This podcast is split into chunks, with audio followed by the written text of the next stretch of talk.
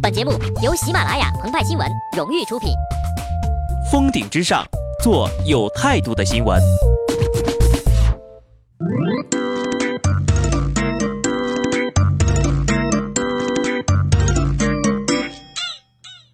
本文章转自澎湃新闻澎湃联播，听众朋友们，大家好，我是极致的小布。昨天中午啊，鹏鹏在食堂点了一份夫妻肺片，派派点了狮子头。吃着吃着，鹏鹏一拍桌子：“夫妻在哪儿？”派派也跳了起来：“狮子呢？”厨师听了呀，拎着菜刀就出来了：“你们段子手能不能把素材更新一下呀？”上一次，鹏鹏和派派听到类似“老婆饼没有老婆”这种老梗，还是在诺基亚的老款手机上。当时的诺基亚有过很多广告语，但只有“砸核桃只是兼职”这一句，我们是服气的。可为什么后来诺基亚就旺不起来了呢？可能是没有吃旺旺雪饼吧。但有人吃了旺旺雪饼，却依旧没有旺。据报道。广西有一位消费者看到旺旺雪饼上“天天吃旺旺，运气会旺哦”广告语，便买了一袋，结果发现自己运气并没有变好，便实名举报旺旺涉嫌虚假宣传。先别笑，消费者质疑商家虚假宣传，这是他再正常不过的权利。但吊诡的是，他的举报信息不知道被谁公开到了网上，相关私人信息也没有进行处理。一时间，这位消费者受到了来自各方的嘲笑和骚扰。天天吃旺旺，运气会旺哦，到底算不算虚假宣传呢？大部分看客啊，肯定是开启嘲讽模式的，表示否定。但又有几个人能好好的从法律角度进行解释呢？根据广告法第二十八条规定，广告以虚假或者引人误解的内容欺骗、误导消费者。构成虚假广告，这里引起误解是指广告发布者的主观故意行为，而非消费者因自身理解问题对广告语进行的歪曲理解，更不能是以牟利为目的刻意对广告语进行的误读。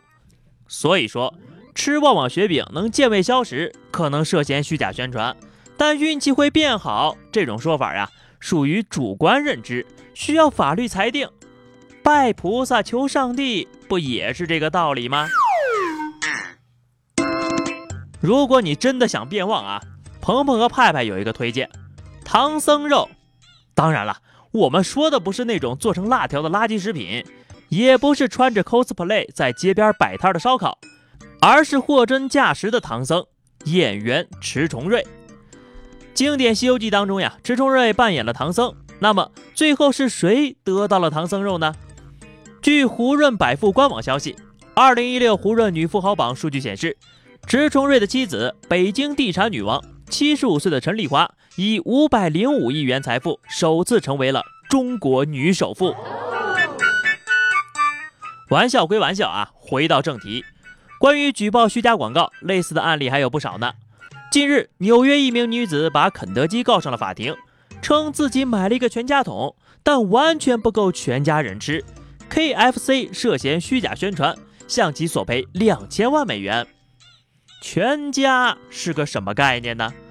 鹏鹏和派派他俩人也算是全家了呀，一顿也就吃一只鸡。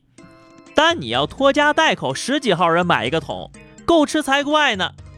鸡很生气，反正我全家都在这儿了，你还要我怎样啊？同样是在美国，红牛饮料曾经在广告中表示。给你一对翅膀，但有人喝了十年没有长出一根毛，便将其告上了法庭。红牛为了避免长期官司，选择了庭外和解，支付一千三百万美金的和解金。美国法院也同意和解，但没有判定广告是否虚假，对广告语不做评价。而红牛却赢得了大部分人的支持，反而产生了不错的营销效果。所以。质疑广告语这件事儿啊，并不是没有讨论的价值。在虚假广告漫天飞的当下，消费者有权进行质疑，而围观者不应该抱着看热闹的心态，而是应该思考怎样才算侵权。然而，在旺旺事件当中，举报人的隐私被无端的公开，舆论开始转向举报人。那么，这起事件就不是简单的“旺旺雪饼会不会让运气变旺”的问题了，而是变成当维权者合法行使自己的权利，维权者的安全和隐私能否得到保障？